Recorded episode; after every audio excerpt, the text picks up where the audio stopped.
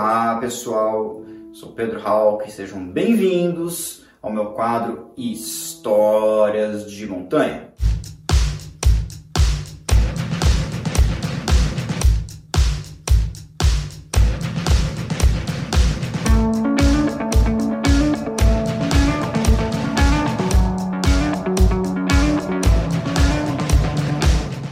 Antes disso, pessoal, já vou fazer aquela pergunta para vocês. Vocês conhecem a loja Alta Montanha? Se você não conhece, então entra no site www.lojaam.com.br e veja centenas de milhares de produtos bacanas para você que gosta de aventura, de trekking, montanhismo, escalada e viagens. Eu vou falar hoje sobre a tragédia na face sul do Aconcagua em 1998. Não se trata apenas de uma história trágica, mas é uma história trágica do montanhismo brasileiro, porque um dos protagonistas, galera, foi simplesmente o Mozacatão, que é, foi um dos, ou foi o primeiro brasileiro a chegar no cume do Everest. Na verdade, o primeiro junto com o Valdemar Niklevix. Então, eu estou falando de uma pessoa que teve relevância na história do montanhismo brasileiro e que acabou morrendo de uma forma muito trágica em uma montanha bastante famosa.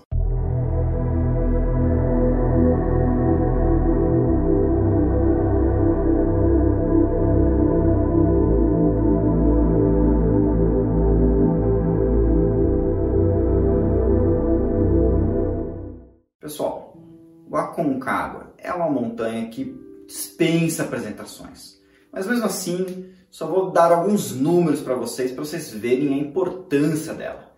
Para começar, o Aconcagua tem quase 7 mil metros. São 6.962 metros de altitude. É a montanha mais alta dos Andes e também na América do Sul. Se não fosse pela cordilheira do Himalaia, na Ásia, o Aconcagua seria a montanha mais alta do mundo. Ela faz parte, evidentemente, do famoso roteiro dos Sete Cumes, né, que é a montanha mais alta de cada continente. E é uma montanha muito desejada, muito frequentada, é uma montanha que faz parte aí é, do folclore é, popular dos montanhistas ao longo do mundo inteiro, tá certo? Então é uma montanha que, se você pratica montanhas de altitude, você vai cedo ou tarde é, escalar essa montanha ou tentar escalar essa montanha. Para nós brasileiros é uma montanha muito especial. Por conta da relevância que ela tem, a proximidade do Brasil, que quer ou não, se você é de São Paulo, por exemplo, são somente 3.200 quilômetros em boas estradas para chegar em Mendoza, na Argentina, onde fica essa montanha, o que torna ela uma das montanhas mais frequentadas por brasileiros. E essa história, galera, que aconteceu no ano de 1998, talvez seja a mais trágica e a mais famosa que envolveram brasileiros nessa grande e importante montanha.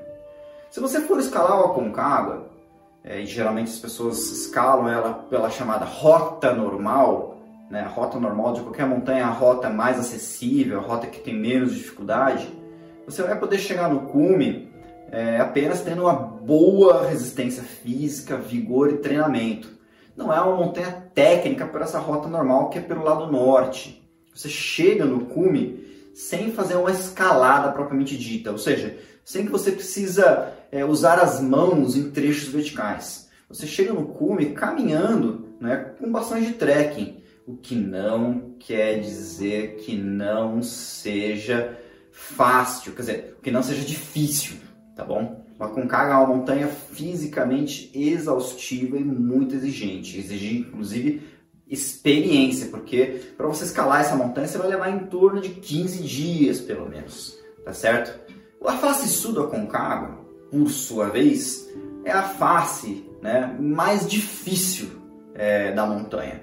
Se do lado norte você tem um acesso relativamente suave até o cume, pelo lado sul ele é um paredão bem grande.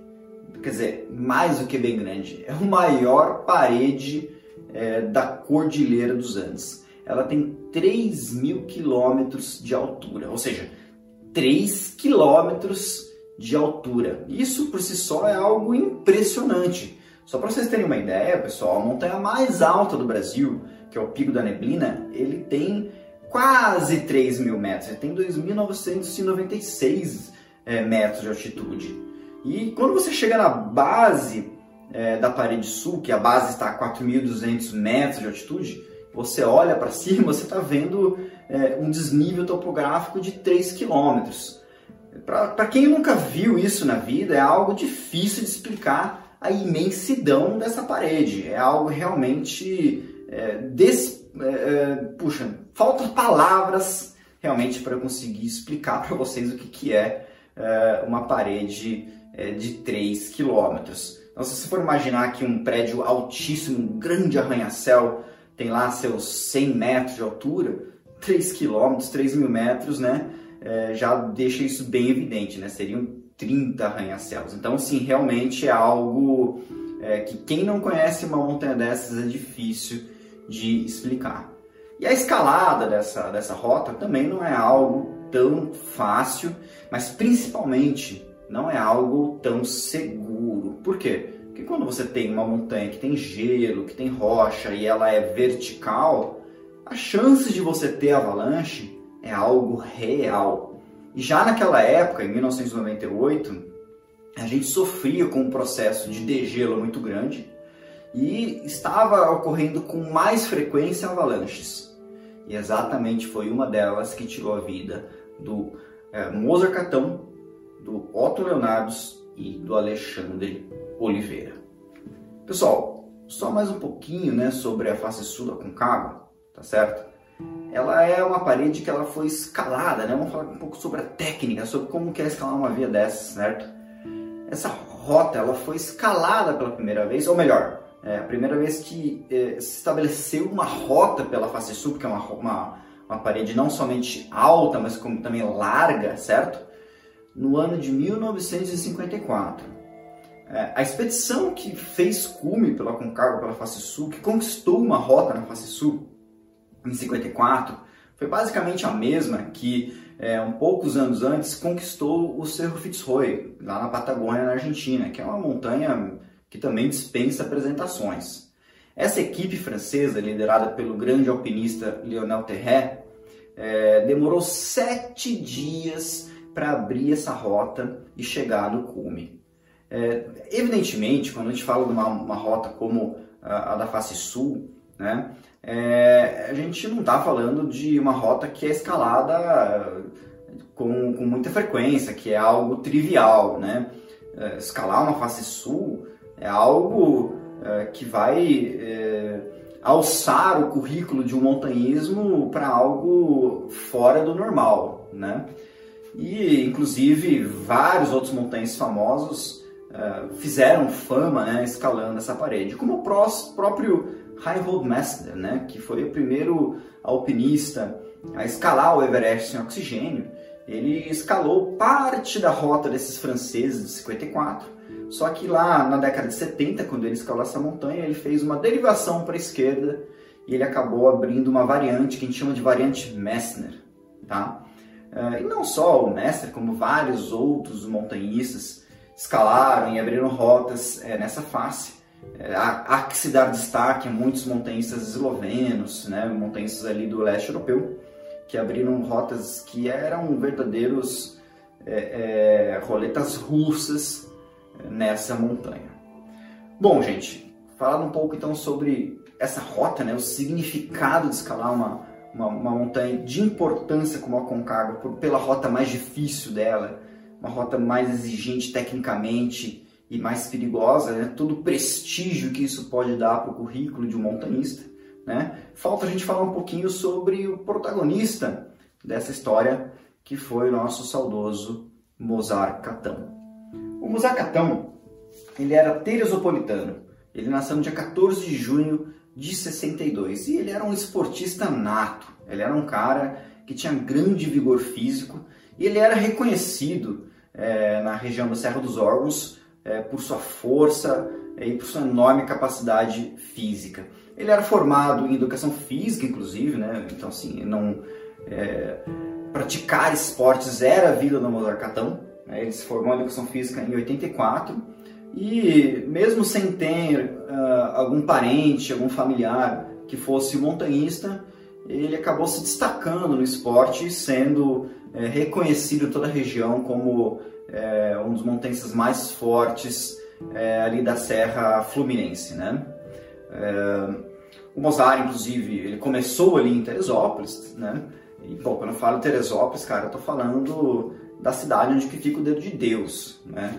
Ele tinha conquistas, ele começou caminhando, depois ele começou a escalar em rocha, ele praticou escalada em rocha com afinco, conquistando vias, então ele chegou num nível da escalada em rocha bem elevado, não era um cara amador, não era um cara que não sabia o que estava fazendo, né? É, ele começou na alta montanha, escalando a alta montanha, exatamente pelo Aconcagua. Foi a primeira experiência dele. É, ele foi para Aconcagua no ano de 1987, no começo do ano, com apenas 24 anos, sozinho. E fez cume, né? Um cara muito forte, e o Aconcagua exige vigor físico, ele acabou fazendo cume sozinho, o que por si só, levando em consideração a época, na década de 80, toda a dificuldade que um montanhista brasileiro tinha para conseguir equipamentos, dinheiro, o cara chegar na Argentina sozinho, jovem, fazer cume numa montanha como essa, isso por si só já é uma história que eu tinha que resgatar e contar ela por aqui para vocês com mais é, detalhes, né? Que isso é uma história por si só bem interessante, muito bacana, tá certo?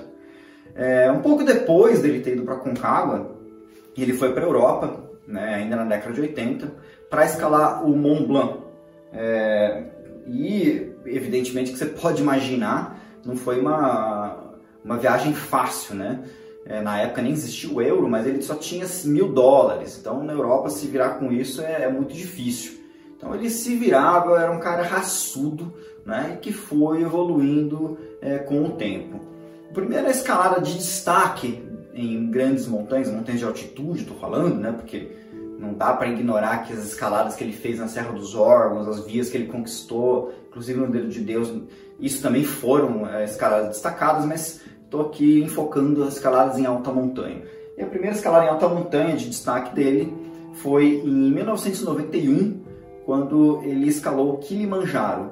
Só que ele não escalou Kilimanjaro de uma maneira como todo mundo faz hoje em dia, indo, passeando, curtindo, né? Ele fez, naquela época, ele bateu o recorde de velocidade em ascensão até o cume. Então imagina só, o brasileiro sai daqui, né? vai para Tanzânia, na África, chega lá e faz o cume do Kilimanjaro, montanha que tem quase 6 mil metros de altitude, né? 5.895 metros, em 17 horas e 30 minutos. O cara consegue fazer, bater o recorde né? e escalar mais rápido que os guias locais lá da Tanzânia. Então realmente isso é uma prova né, da capacidade física é, do, do cara, né? era, era fora de comum. E o, o, Mozart, ele era um multiesportista, ele não se contentava apenas em é, fazer trilha, escalar em rocha, ele também pedalava muito, ele tinha um afinco com a bicicleta, assim, a bicicleta era o meio de locomoção dele, né? É, tanto que na região da Serra Fluminense tem muitos é, ciclistas que se destacam e ele se destacava também na mountain bike. E olha só, em 93, é, o Mozart Catão ele voltou para o Aconcagua e ele escalou a Aconcagua levando até o cume uma bicicleta, né? Então imagina só, ele levou... Cara, já é difícil você levar uma mochilinha de ataque, cara, imagina você levar uma bike presa nas suas costas. E ele acabou levando, e aí acabou descendo, né?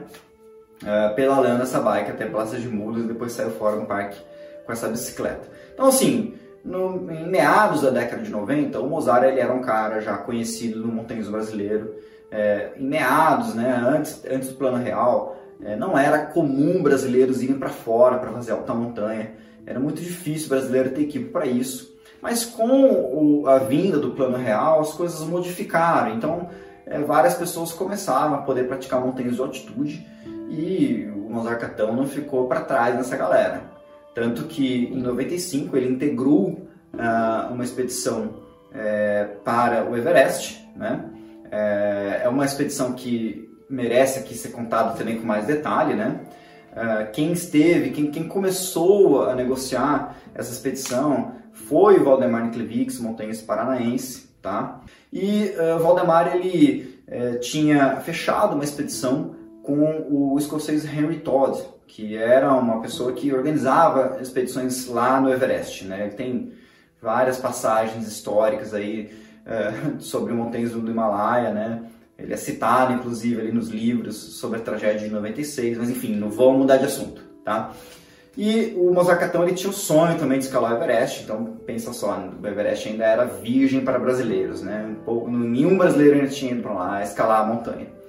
E aí então o Mozarcatão ele ligou para o Valdemar, ao saber que o Valdemar tinha uh, essa expedição para o Everest, e uh, ele acabou se juntando a, a, essa expedição aí liderada pelo Henry Todd. E o resultado, galera, o resultado está escrito no livro do Valdemar Klevix, Everest Diário de uma Conquista, tá? É, os dois acabaram chegando no cumes juntos, tá certo? Só que a história do Valdemar com o Catão, a história de amizade, ela meio que termina por aí. É, ocorreu várias uh, coisas uh, polêmicas após essa escalada, né? O Catão, por ser um montanhista fluminense, é, ele tinha o patrocínio da maior empresa que está sediada no Rio de Janeiro, que vocês sabem qual é, né? Petrobras. E o Valdemar tinha outros patrocinadores.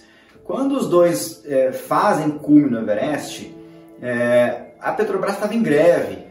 Então, a assessoria de imprensa dos patrocinadores do Valdemar é, colocaram a conquista do Valdemar em todos os meios de comunicação brasileira. Ele saiu no Jornal Nacional, saiu em vários locais. E é, os, os, patrocinadores do Valdemar, eles não falaram do Mozart Catão. E aí quando o Mozart Catão, ele é, ligou para casa dele, né, depois que chegou, desceu da montanha, a mãe dele ficou preocupada e falou assim, meu filho, o que aconteceu? Você não fez cume? Ele falou, não, claro que eu fiz, mas você não está sabendo? Então ele ficou bravo com esse fato de que, é, de princípio, o nome dele não foi citado é, nesse feito, né? de, pela primeira vez, um, é, brasileiros chegarem no cume da montanha mais alta do mundo, tá certo? Mas beleza, o problema do Valdemar com o Mozart veio depois, né? Quando acabou a greve da Petrobras, a Petrobras foi pedir material fotográfico e vídeos para o Mozart e o Mozart como eu falei, ele tinha um talento que era o seu físico, né, o seu porte atlético, tudo mais. Não era tipo registrar com fotos e vídeos os feitos que ele fazia, né? Diferente do Valdemar, que ele é um baita de um fotógrafo, tem livro de fotografia, tá certo? Que o Valdemar ele tinha gasto muito tempo, ele tinha é, é, gasto de muito dinheiro com equipamentos fotográficos para tirar foto do Everest. E quando a Petrobras pediu material é, para as mídias, né? É, o, o ele quis cobrar por elas. Aliás, ele tinha trabalhado para obter aquelas imagens. E aí então o Mozart Catão ele achou isso uma ofensa, tá certo? Viu que o achou que o Valdemar estava agindo de, de má fé em querer cobrar uh, essas fotografias né, para serem usadas pelo patrocinador uh, do Mozart Catão. E aí então acabou que a, a relação entre os dois ficou bastante estremecida e, e aí o que aconteceu, né? Que o Brasil ele começou a vivenciar, e começou a, acompanhar a rivalidade entre esses dois, né? E essa rivalidade, galera, ela não foi alimentada só porque era um, um Valdemar contra um Mozart Catão, porque se você tá ligado na história do montanhismo brasileiro, você sabe que é, o montanhismo no Brasil ele surgiu de maneira é, simultânea, tanto no Paraná quanto no Rio de Janeiro tanto o Paraná quanto o Rio de Janeiro meio que briga pela paternidade do montanhismo brasileiro. E de fato, cara, se você pega Paraná e Rio, né, você está falando das duas maiores escolas de montanhismo no Brasil, tá? É muita tradição. Então, de certa maneira, é, esse, essa, esse problema pessoal que aconteceu entre Valdemar e Mozart Catão, ele acirrou essas rixas regionais, e vocês podem ficar tranquilo que, porque apesar de eu morar no Paraná, eu não sou paranaense, eu sou paulista, tá certo? Então eu estou no meio do caminho entre os dois, então eu posso falar de certa forma com uma neutralidade, apesar de muita gente achar que eu sou curitibano, né? Mas enfim, né?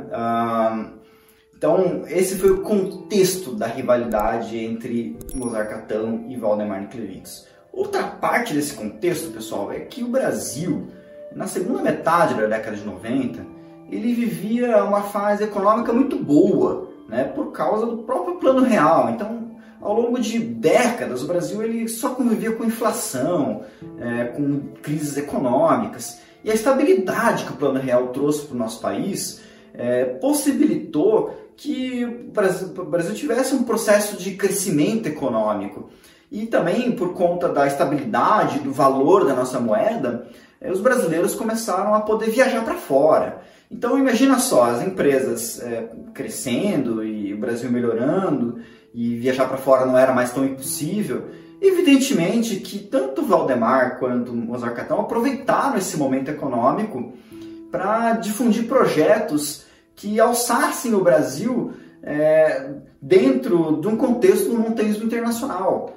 E naquele momento, gente, é, o projeto dos Sete Cumes, né, eu falei no começo do vídeo sobre os Sete Cumes, né, a escalada da montanha mais alta de cada continente, né, o projeto dos Sete Cumes ele tinha só 10 anos né, que ele tinha sido completado pela primeira vez.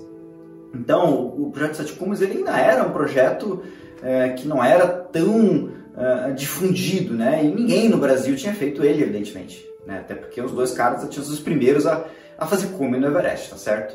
Então, gente, é, essa rivalidade entre é, o Valdemar e o Mozart é, acabou sendo refletida para ver quem seria o primeiro brasileiro a fazer os sete cumes. E aí então começou essa corrida em que um, um montanhista chegava no cume de uma montanha de sete cumes, o outro chegava depois. E aí então, literalmente, isso foi acirrando, né? Essa, essa briga entre eles. É, quando Valdemar desceu do Everest e ele propôs de fazer o projeto Sete Cumes, é, ele decidiu levar outros brasileiros com ele, né? Uh, ou seja, ele decidiu que não ia se juntar a expedições internacionais e ser o único brasileiro no meio dos gringos. Então ele começou a levar outras pessoas. Naquela época, no, em meados da década de 90, é, um dos nomes mais famosos do montanhismo paranaense, que era uma pessoa assim que tinha é, as mesmas é, características, inclusive, do próprio Mozart Catão, né? um cara forte, um cara que conquistava via de escalada, é, um cara que tinha é, toda uma, uma história com a escalada e o montanhismo, era o nativo, né? O Ronaldo Franzen Jr. É, em 96, inclusive, o Nativo, junto com outros montanhistas, da qual se inclui o Máfia, o Dalinho, é, o Savi, é, o Ernesto, puxa, tantos outros montanhistas aí famosos do Paraná, eles montaram o Cosmo, que foi o primeiro grupo de montanhistas voluntários que estudaram, estabeleceram protocolos e fundaram um corpo de socorro voluntário de montanha compostos por montanhistas. Então, assim, além do, do nativo ser uma pessoa que tinha um histórico dentro do montanhismo, dentro da questão da organização do montanhismo, ele tinha essa importância, né, por ter sido um dos protagonistas do surgimento do Cosmo, né? E aí, uh, o nativo foi convidado pelo Valdemar para fazer parte do projeto Sete Cumes. E a primeira montanha que eles foram foi o Elbrus. Né? Uh, eles acabaram indo ali para o cume da montanha, mas infelizmente no Elbrus o nativo acabou não fazendo cume. Mais tarde, o Valdemar chamou o nativo para ir para o Denali, né, lá no, no Alasca, a montanha mais alta da América do Norte. Tá? E novamente não aconteceu o cume. Né? Depois disso, o nativo acabou uh, não participando mais das etapas das Montanhas Sete Cumes e o Valdemar eh, ele continuou é, o seu projeto é, com outros parceiros ou de forma individual. Então ele já tinha escalado o Kilimanjaro, ele acabou escalando o Denali é, um ano depois.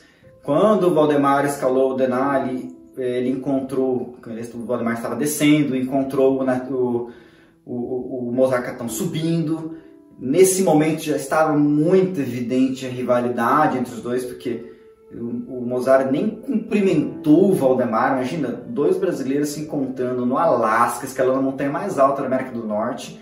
Os dois passam, um descendo e outro subindo, e um nem fala oi para o outro, né? Então, realmente, isso mostra que os caras estavam realmente muito brigados.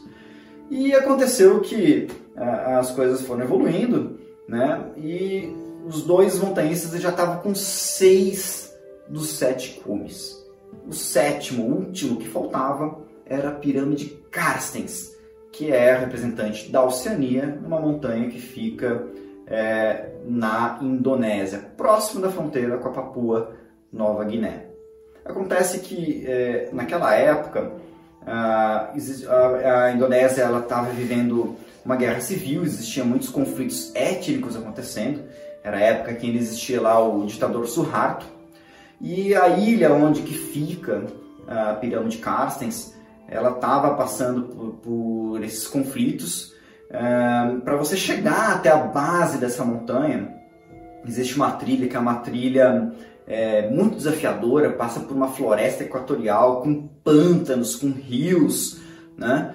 E você passa por uma região onde tem alguns povos aborígenes. Esses caras eles eram uh, uh, canibais, eles estavam fora de controle. É daqueles caras, cara, se você olhar na televisão que eles matam as pessoas, eles arrancam os ossos do crânio e diminuem a cabeça, fazem a cabecinha pequenininha, assim, sabe? E, e aconteceu, cara, que não dava para escalar essa montanha. Isso em 97, né? Só que o Valdemar ele começou a dar palestras, né? Palestras para empresas. Nessa ele deu uma palestra para uma empresa mineradora e aí então essa empresa mineradora, ela era empresa do conglomerado né, de empresas que tinha uma mina lá na base do Carstens. Então o Valdemar, com o melhor contato, contato correto, conseguiu o contato dessa mineradora e ele acabou passando por cima desses aborígenes, chegando no campo base de helicóptero e escalando a montanha e se tornando em 1997 o primeiro brasileiro a fazer os sete cumes evidentemente que o Mozarcatão ele ficou, né? E ele se achou, né, que tinha que fazer um projeto que pudesse é, superar o Valdemar Klevix, né?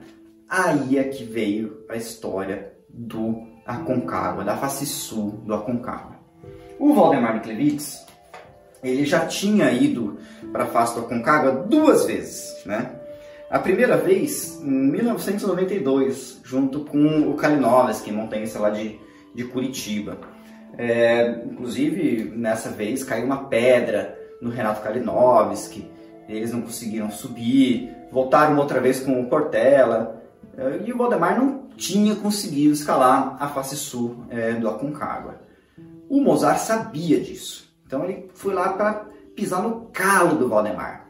Se o, o, o Mozart escalasse a face sul da Concagua, ele teria feito um projeto que o Valdemar nunca tinha conseguido executar, mesmo que tivesse tentado duas vezes.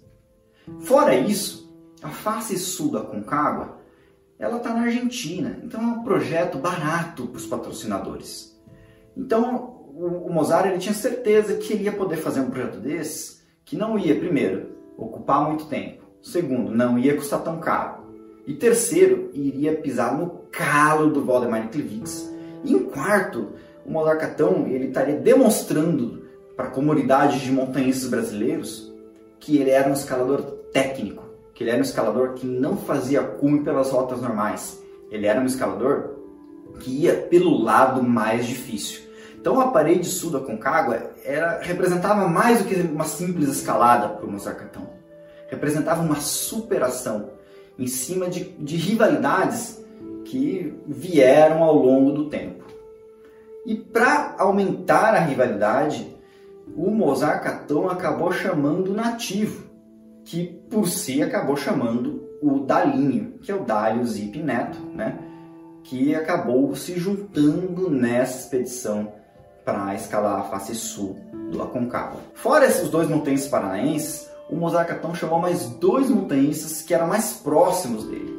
Um deles era o Alexandre Oliveira, que tinha 24 anos é, e era um escalador técnico lá de, de Teresópolis, um menino que era muito forte, praticava vários esportes e que também era muito ambicioso. E o outro era o Otton Leonardo, de apenas 23 anos, que é natural de Brasília, morava na capital, né? mas passava fins de semana, feriados lá em Teresópolis, onde eles se conheceram.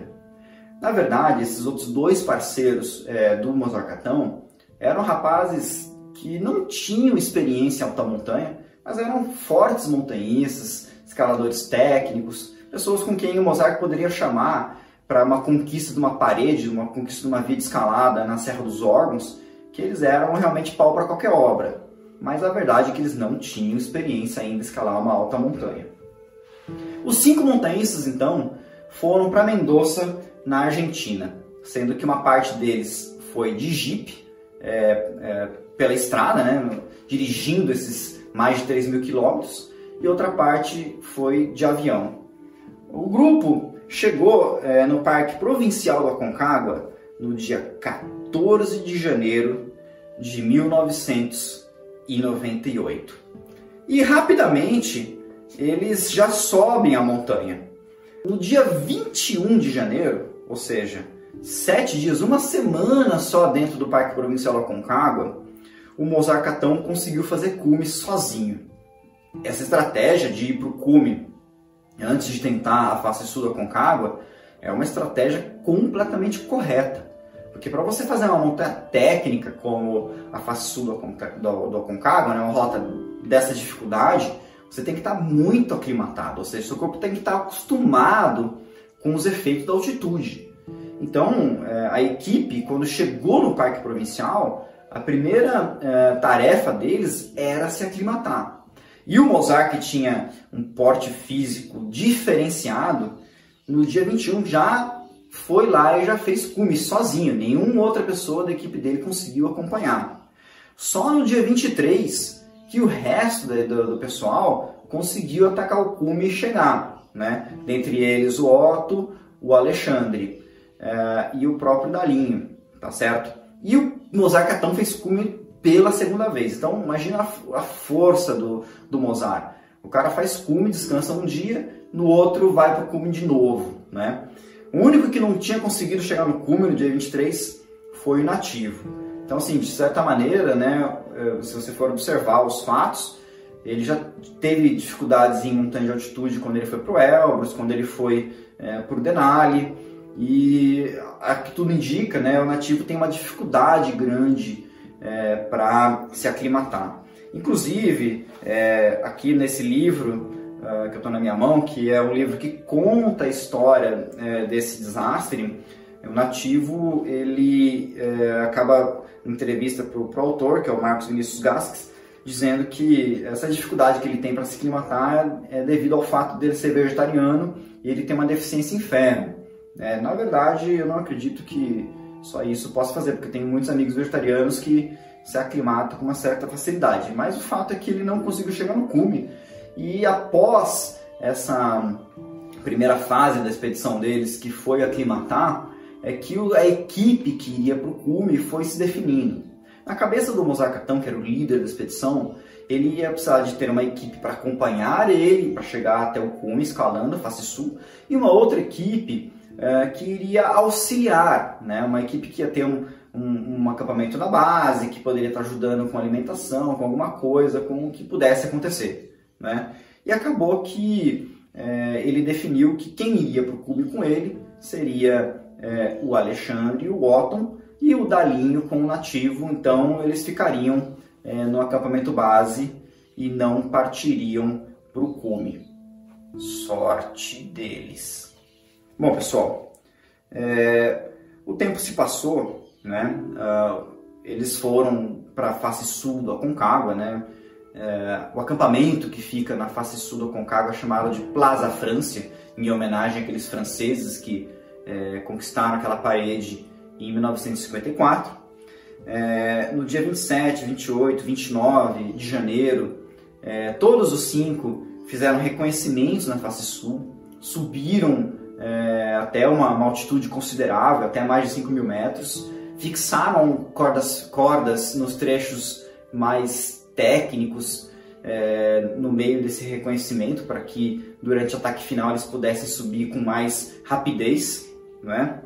E somente no dia 31 de janeiro que a, que a escalada propriamente dita é, começou.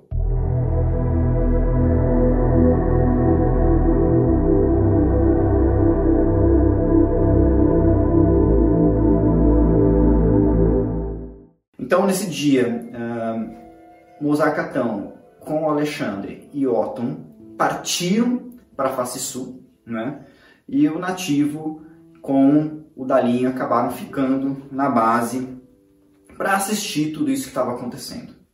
Bom, gente, quando você olha para a face sul, você vê que ela tem trechos com neve e entre esses trechos com neve existem trechos com rocha. Então é uma escalada que não é uma simples escalada em gelo, é uma escalada mista. O que isso quer dizer? Que você tem trechos de rocha e tem trechos de gelo. Escalar em rocha, quando você escala no Brasil, né, uma coisa que todos aqueles cinco montanhistas faziam com muita frequência, que é uma coisa muito bacana. Eu sempre recomendo para os alunos para eles praticarem escalada em rocha aqui no Brasil, que por mais que seja diferente a escalada em rocha com a escalada em gelo, ela, as técnicas de segurança, etc., fazer auto-resgate são as mesmas. Né? Então isso te dá bastante agilidade, bastante destreza e é um baita no treino. Então, é, quando você escala no Brasil, por exemplo, você escala de sapatilha, você escala com menos roupa, você carrega, é, vamos supor, mesmo que você escale uma parede grande, né, uma escalada tradicional, é, você não leva uma mochila gigante pra, com uma, uma barraca nas suas costas, você vai com uma mochila pequenininha. Na maior, das na maior parte das vezes você nem dorme nas, nas, paredes, né? Você sobe uma via e desce no mesmo dia, né? Mesmo que seja uma escalada de é, 18 horas, né? Você não precisa pernoitar. O Aconcagua é diferente, então é, só lembrar que em 54 os franceses demoraram 7 dias para escalar aquela parede. E não foi diferente, né? É, no dia 31, uh, ah, os três acabaram é, ganhando bastante altura. Só para vocês terem uma ideia, para você chegar onde começa a escalada são cerca de 3 horas desde o local do acampamento, não é do ladinho, né? E, e eles foram ganhando altura, né?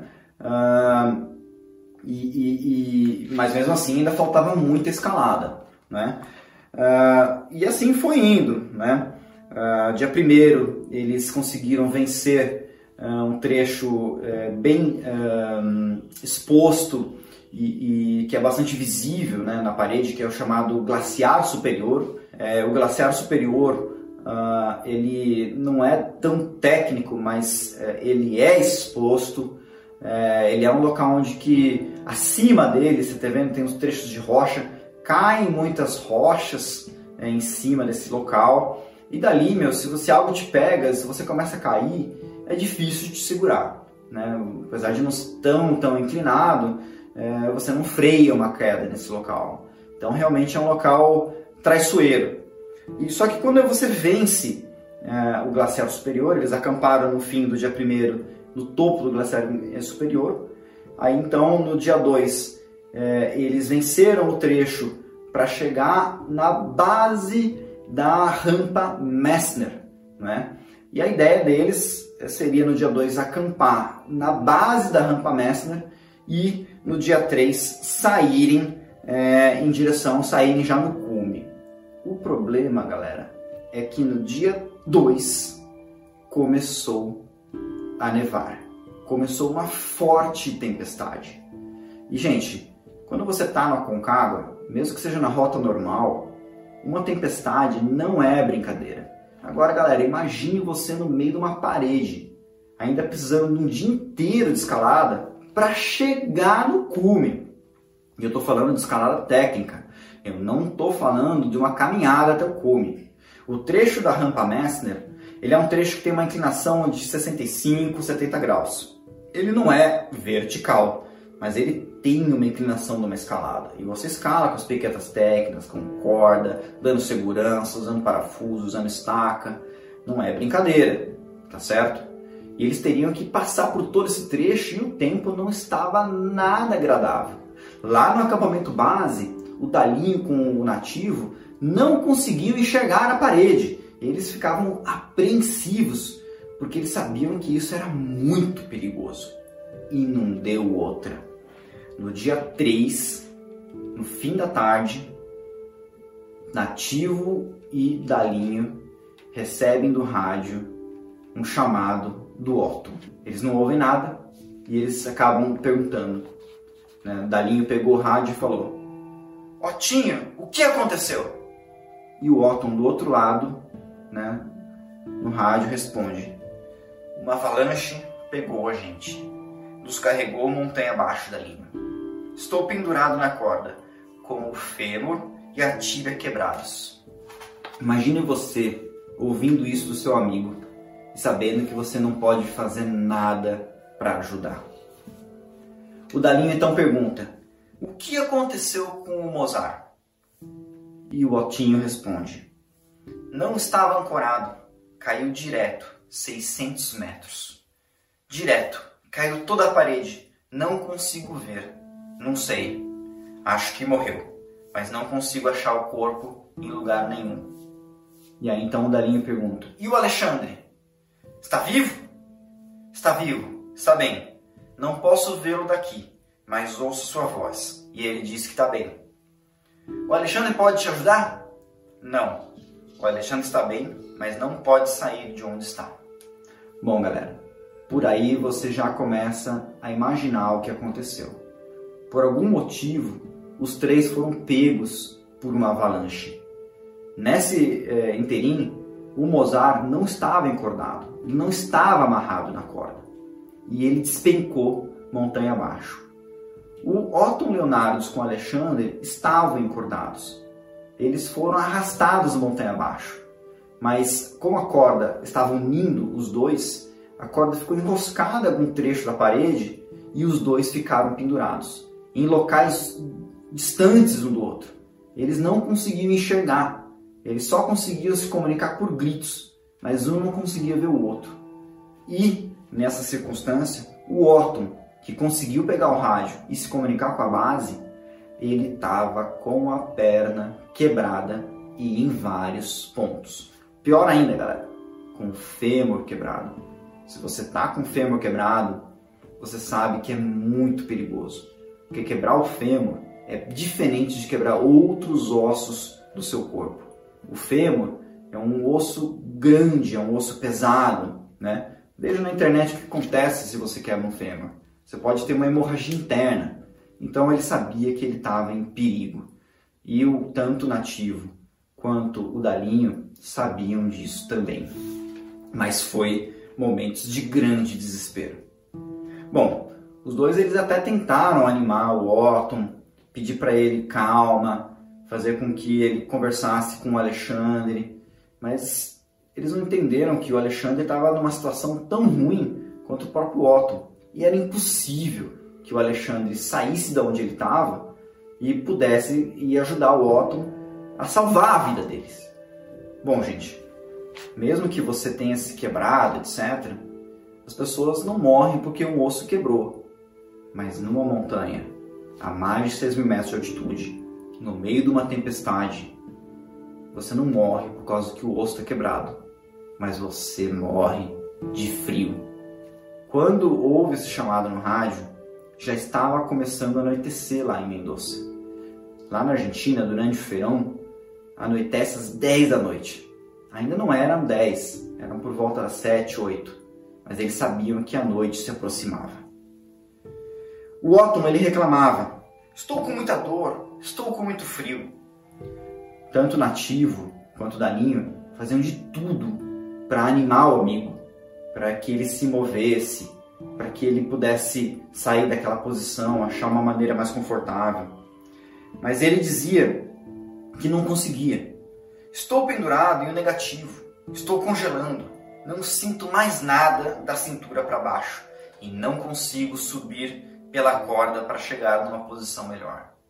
Então, galera, por mais que os amigos tentassem ajudar de alguma forma, só as palavras não adiantavam. Seria necessário ter alguém é, que estivesse é, é, com saúde, que estivesse saudável, que não tivesse se machucado, com equipamentos para conseguir socorrer essas duas pessoas. Na verdade, talvez uma única pessoa nem, se, nem fosse tão é, eficiente para tirar uma pessoa. Precisaria de mais, uma verdadeira equipe. Só que, meu, imagina só, eles já haviam demorado três dias para chegar lá.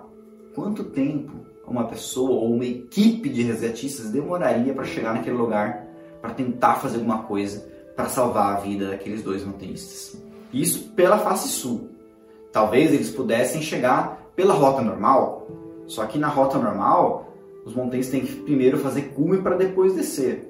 Ainda que se fosse uma rota que não fosse tão inclinada, isso poderia ser possível dando um tempo de 12, 16 horas para os montanhistas chegarem onde eles estavam. Mas eles estavam na face sul, estavam num lugar inclinado, estavam num lugar de difícil acesso.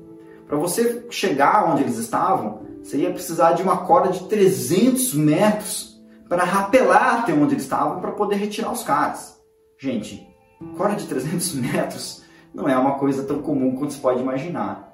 Ah, mas vai de helicóptero. Pessoal, helicóptero não chega no cume da Concagua e pousa. Mesmo com tempo bom, mesmo com tempo perfeito. Eu estou falando num lugar que tem quase 7 mil metros. Um helicóptero consegue chegar na Concagua até 5.300 metros, lá em Nido de Condores. Isso com muita dificuldade em um helicóptero especial. Agora, gente, um helicóptero chegar no cume, deixar uma equipe, deixar equipamento pesado, isso é impossível. A única maneira de equipamentos pesados, como uma corda de 300 metros, com uma maca, com equipamentos para você fazer a ascensão dessas pessoas que estão machucadas e não conseguem escalar, é só nas costas de algum escalador. E eles sabiam que isso estava muito complicado. Do outro lado do rádio, o Otinho respondia: Não consigo, não consigo, já tentei. Minha perna quebrada continua para cima. Está enroscada na corda, Alexandre e aperta como um torniquete. A fratura está exposta? Ela sangra? Pergunta o Dalinha. Não sei, não sinto mais nada da cintura para baixo. E o Alexandre? Não escuto mais a voz dele. Então pega um canivete na sua mochila, corta a corda do Alexandre, fique no Jumar. Não posso, porque minha perna vai cair junto. Essas eram as palavras, essas eram as conversas que se tinha pelo rádio. Enquanto isso, todo mundo ouvia essa frequência e todo mundo acompanhava esse drama. Não havia mais como salvar os brasileiros. Não estou sentindo as minhas mãos. Não consigo abrir o canivete, dizia o Otto pelo rádio. Tá muito frio. Pega a barraca, se protege do frio. Joguei a barraca fora na hora de pegar o rádio. Então enfia no saco de bivac. Não consigo abrir, minhas mãos já estão congeladas. Vamos, se mexa, você tem que sair daí insistia o nativo, insistia o dalinho. Não havia mais condições. No meio desse, é, desse inteirinho, no meio desse contexto, né, sem reagir às tentativas que os amigos faziam para animar o Otton, ele já começa a se despedir. Se despedir dos amigos, se despedir da família. O Otton ele chega a passar algumas mensagens pra, tanto para o Dalinho quanto para o Nativo, falando que ele amava a família dele, falava que ele amava a namorada dele, e já começou a fazer um testamento lá mesmo. Ele disse que todo o material de montanha que ele tinha podia ser doado para o Cosmo, que estava ali em processo de formação ainda lá no Marumbi, no Paraná. Né? E mesmo assim, os amigos não davam bola, né? Falaram assim, não, para com isso, você não tem que ficar agora fazendo testamento, você não tem que agora se despedir, não desista de viver. Mas o Altinho, ele apenas se concentrou em se despedir, apenas se concentrou em dizer o adeus. Quando a noite começou a cair e o frio já se passava dos menos 10 graus, o rádio do outro lado se silenciou. E aí acabou a história e acabou o drama desses brasileiros.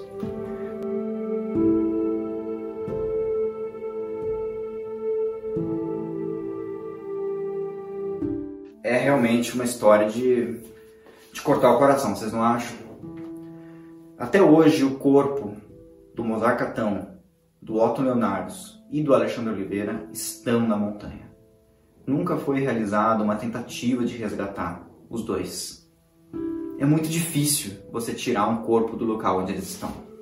É um lugar muito extremo, um lugar de grande dificuldade. Você não pode arriscar uma outra vida para tirar um corpo já sem vida de uma montanha. Isso é uma regra de ouro do montanhismo.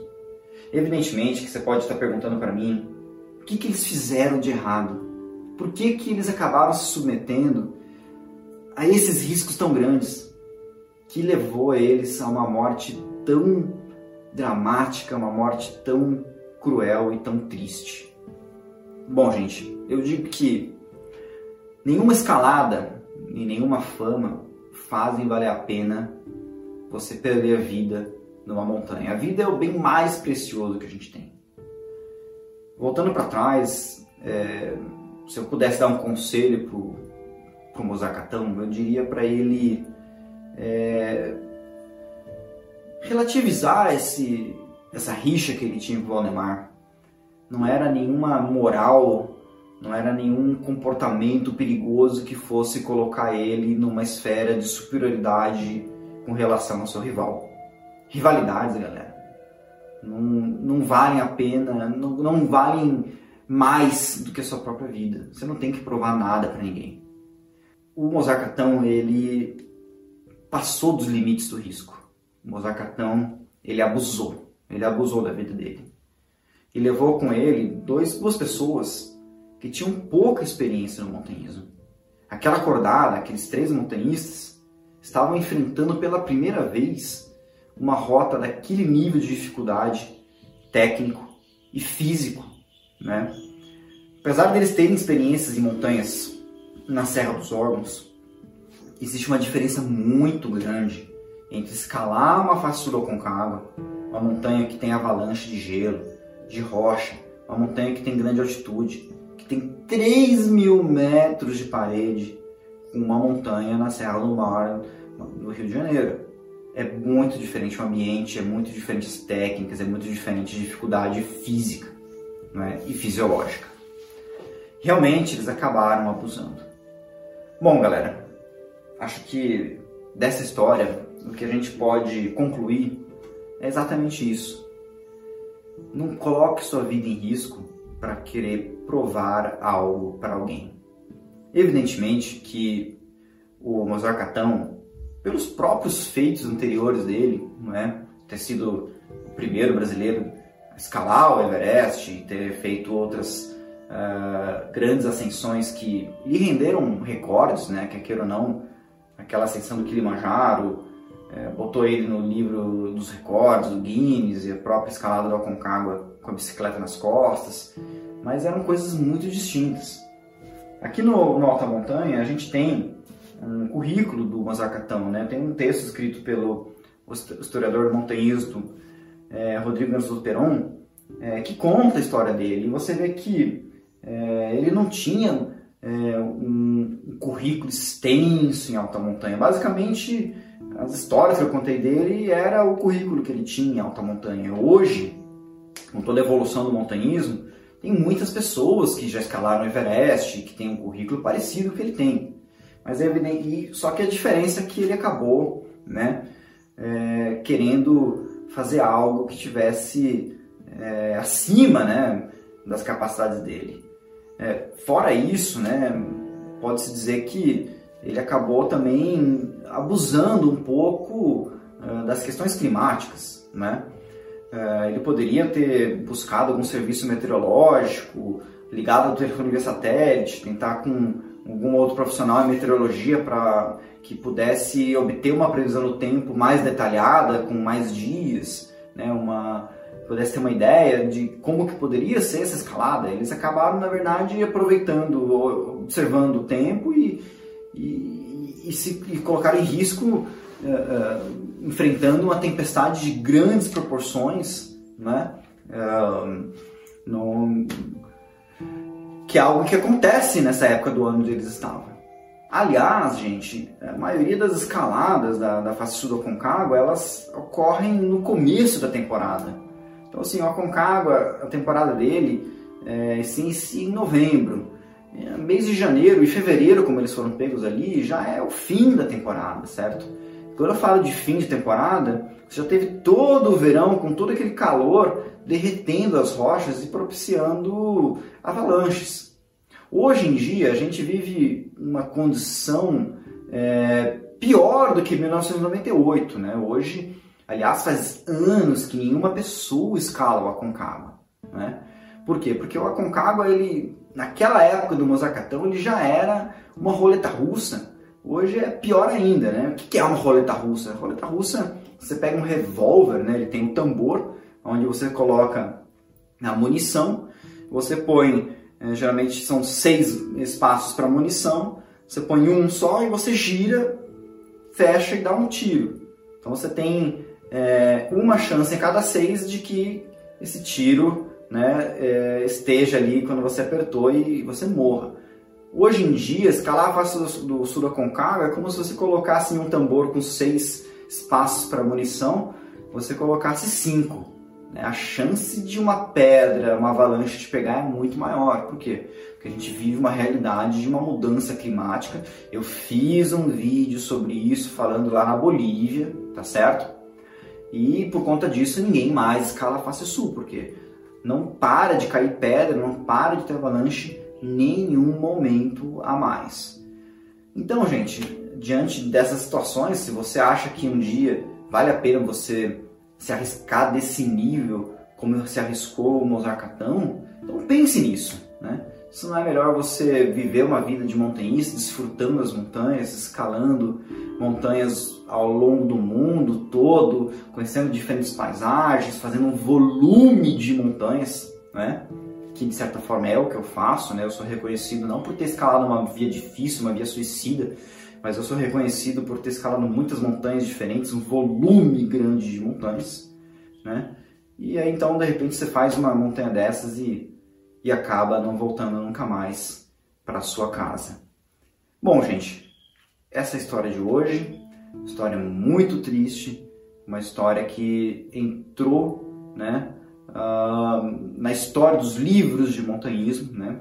Essa temporada entrou uh, para a história do, do Aconcagua como a temporada mais trágica uh, da história da montanha. Quando essa equipe brasileira chegou no Aconcagua, né? Uma semana antes já havia tido outro brasileiro que havia falecido, que foi o Vécio Fujihara. Então, nessa temporada de 1997 para 1998, foram 10 montanhistas mortos na montanha mais alta dos Andes, quatro deles brasileiros. E fica um alerta, galera.